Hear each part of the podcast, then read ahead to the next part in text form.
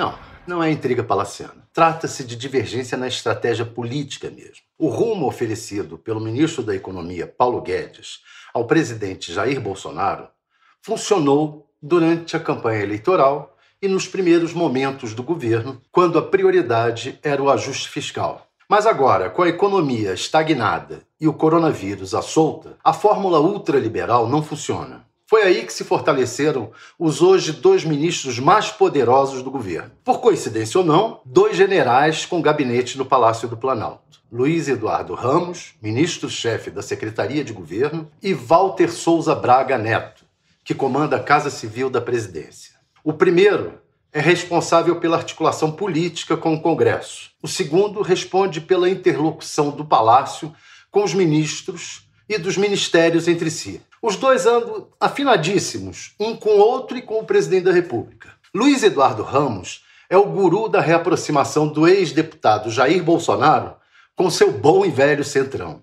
Vale lembrar que o presidente sempre foi filiado a partidos ligados a esse agrupamento político. O centrão está sendo decisivo no Congresso para blindar o presidente depois da prisão de Fabrício Queiroz e do recrudescimento das acusações contra o senador Flávio Bolsonaro. Também garante a entrada de Bolsonaro no Nordeste, uma região decisiva para evitar que sua popularidade desabasse durante a pandemia. Braga Neto é o chefão do programa Pro Brasil, aquele que retoma as obras do PAC da ex-presidente Dilma Rousseff e que causou o choque entre Paulo Guedes e os ministros obreiros Rogério Marinho, do Desenvolvimento Regional, e Tarcísio Gomes de Freitas. No início desse ano, Bolsonaro já havia dado a Guedes até o mês de julho para ele fazer a economia sair da letargia. Veio a pandemia e o presidente aceitou estender o prazo, mas esperava uma mudança na política econômica. Guedes, no entanto, insiste no receituário ultraliberal.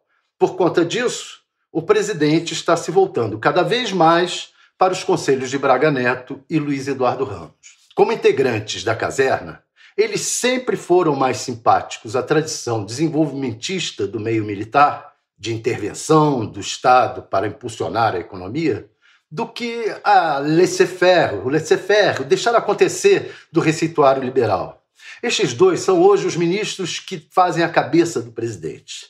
A força de Rogério Marinho não é propriamente dele, mas, na verdade, do apoio que tem recebido dos dois generais que hoje são os ministros mais fortes do governo.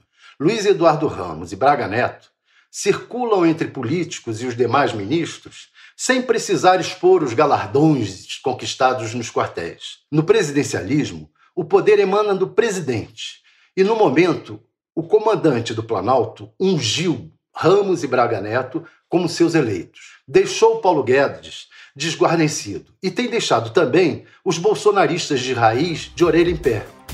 Mas isso é outra história.